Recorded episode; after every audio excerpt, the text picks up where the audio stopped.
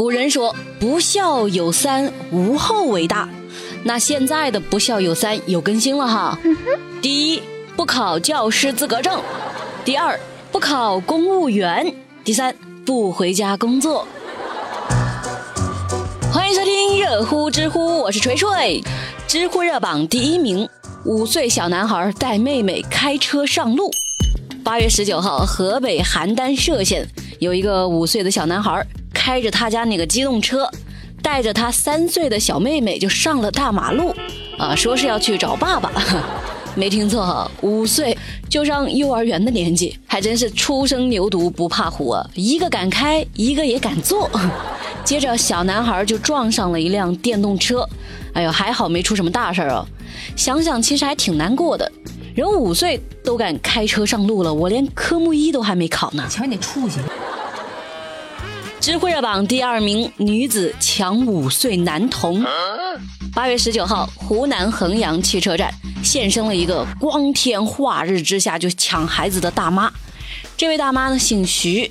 她看见一个五岁小孩哎呦，长得甚是可爱呀，好像在哪儿见过呀？啊，想来想去，哦，对，长得像她姐姐的孩子。接着，小朋友，奶奶家里有棒棒糖，你吃不吃啊？吃的话就跟奶奶走。还好这个小孩的家长看见了，就赶紧制止啊！你干嘛呢？谁呀你？徐大妈见苗头不对，拔腿就溜。围观群众那不干了。纷纷放下手上的瓜子，就把徐大妈团团围住，直到警察过来。别争了，就是人贩子。这明显是撒谎嘛！还长得像姐姐的孩子，你一个老大妈，你姐姐怎么着年纪也跟你差不多？一个五十岁的大妈，怎么会有五岁的孩子？你当我们是好骗的呀？告辞，告辞！真的是遇到这种拐卖小孩的，我恨不得一锤子锤扁他。这要被他得逞了，后果多严重呢？所以出门在外啊，一定要看好自个儿的小孩。知乎热榜第三名，撞倒八十九岁老人之后伪装成摔倒。八月十五号，浙江江山的叶某在一个老人家门口，把一个八十九岁的老人撞伤之后，他没有赶紧叫幺二零，而是把老人搬到一户人家院子里，伪装成是这个老人自己摔倒的，然后这个叶某就逃了。法网恢恢，疏而不漏啊！老人家的家人看到老人迟迟没有回家，就调出了监控。看到这触目惊心的视频之后，赶紧报警。不过最令人难过的是，第二天老人不幸身亡。叶某被依法刑事拘留。这个叶某啊，真的是害人不浅，胆小如鼠，没有担当，心眼儿呢又贼坏。还好有监控，你不然上哪找人去啊？最可怜的是这位老人家了，哎呦，我希望这个叶某尽快得到法律的制裁。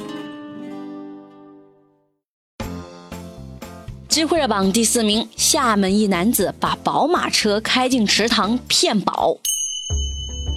这两天，一个男的他盯上了一辆放在汽车美容公司寄售的宝马车，他就跟里面的那个店员啊谋划着，嘿。我们要不要把宝马车开到水里去，就可以骗骗保险呢？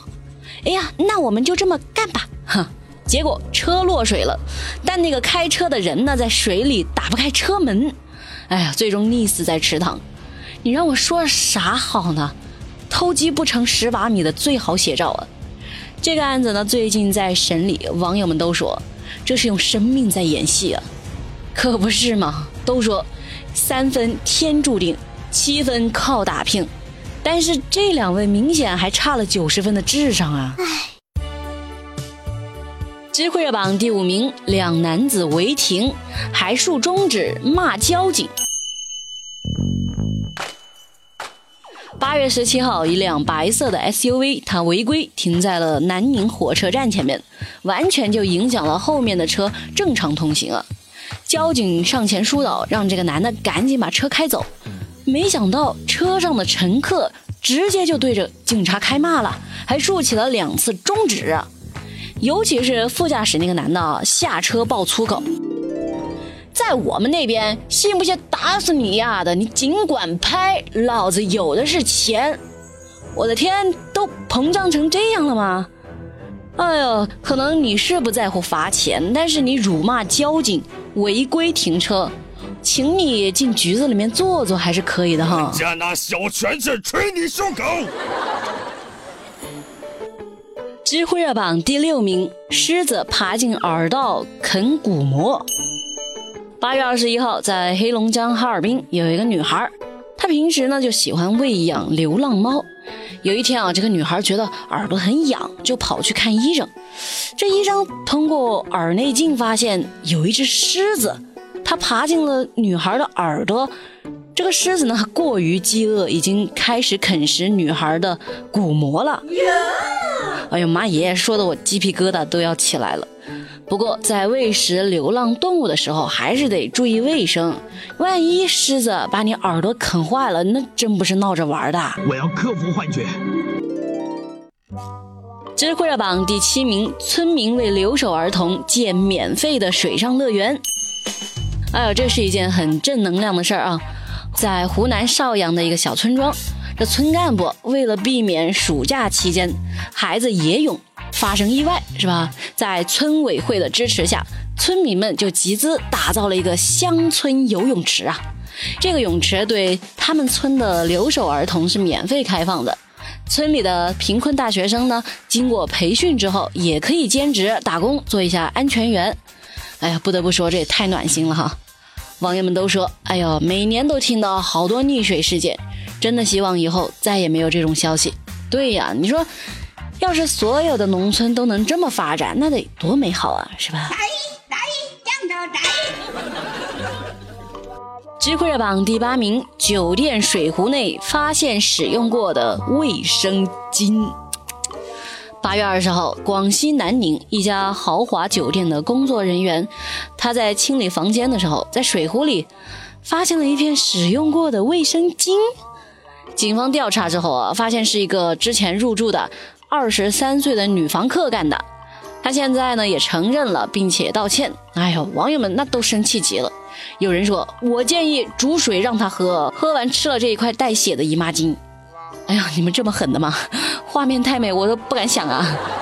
铁锤，我是真的想不明白他什么心态。你是不会垃圾分类还是怎么的？你再怎么样，你也不能。往湖里丢啊！你真是头发长见识短呐！反正我是从来不用酒店的烧水壶的。一般我去住酒店会带上自己在网上买的那个便携式水壶，既方便又干净，关键还不贵，就一百块钱左右。然后你添加省钱公众号 KPI 三五零，还可以再省个十来块。其实不止烧水壶了，你在淘宝、京东、拼多多上买任何其他东西，你都可以省钱，真的很简单啊！你先复制一个链接给他，然后正常下单就可以获得返利省钱了。好，现在打开微信搜索关注公众号 KPI 三五零，不好用你来找我。知乎趣答是有趣的趣。提问：周杰伦的粉丝现状是怎样的？打榜的时候一家人呐，那亲的不行；那抢票的时候六亲不认。我不认他。